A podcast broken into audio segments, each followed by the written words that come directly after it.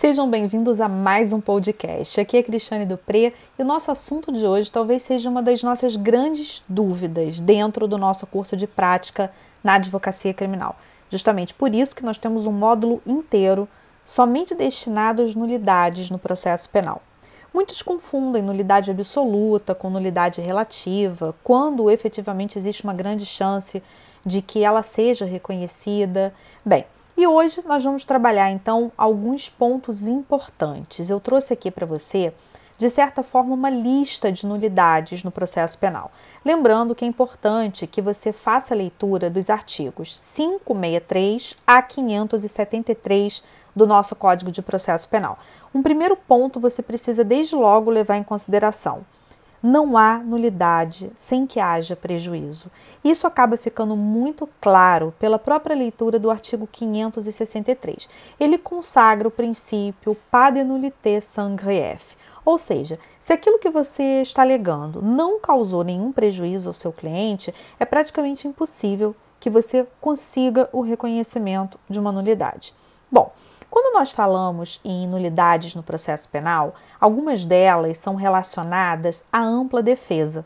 Portanto, quando existe uma situação de ausência de advogado em qualquer ato, não ser dado ao réu o direito de escolher o seu advogado, falta de oportunidade para que ele apresente a resposta à acusação, falta de oportunidade nos procedimentos especiais, como é o caso da lei de drogas, de apresentação da defesa prévia, da defesa preliminar, a falta do interrogatório ou a inversão, lembrando que já há alguns anos, né, após uma das reformas do nosso Código de Processo Penal, o interrogatório ele passou a ser o último ato da instrução probatória. Antigamente ele era o primeiro, passou a ser o último.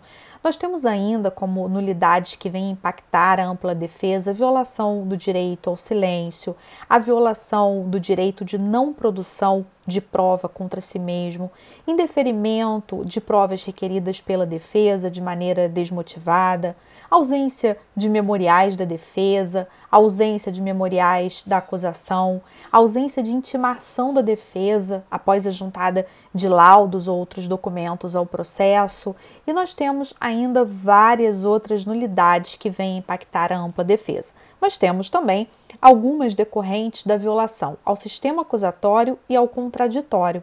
Então, por exemplo, na situação em que nós temos a hipótese de mutácio libelli, cuja previsão está lá no artigo 384, e não é dada a oportunidade de manifestação do Ministério Público e da Defesa, nós temos aí uma nulidade decorrente de uma violação ao sistema acusatório e ao contraditório.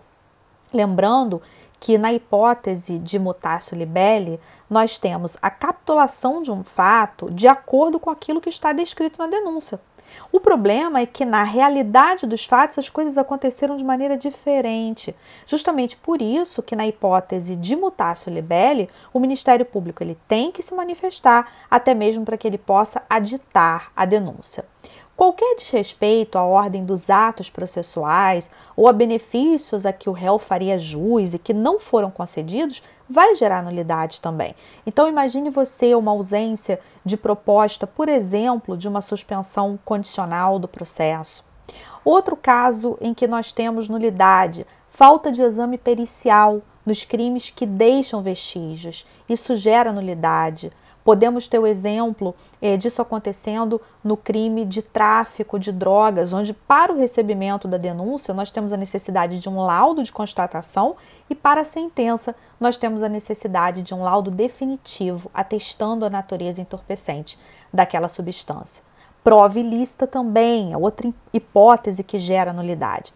É muito importante você entender que quando há uma nulidade, isso deve ser alegado em preliminar na sua peça processual. Se você já é aluno, já é aluno do curso de prática na advocacia criminal, dentro das nossas aulas de nulidades, nós temos um módulo inteiro dedicado a isso, eu vou ensinando para você como fazer essa alegação, quando que uma nulidade é absoluta, quando que uma nulidade é relativa.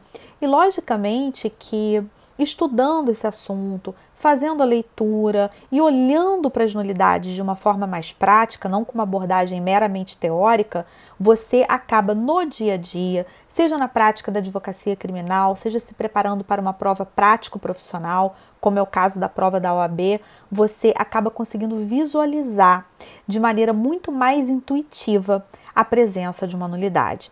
Justamente por isso que esse tema precisa ser abordado na prática, né? Eu falei aqui do curso de prática na advocacia criminal, mas se você está estudando para a prova da OAB, esse assunto também tem que ser abordado de maneira extremamente prática. Bom, eu espero que você tenha gostado desse podcast. Até o próximo.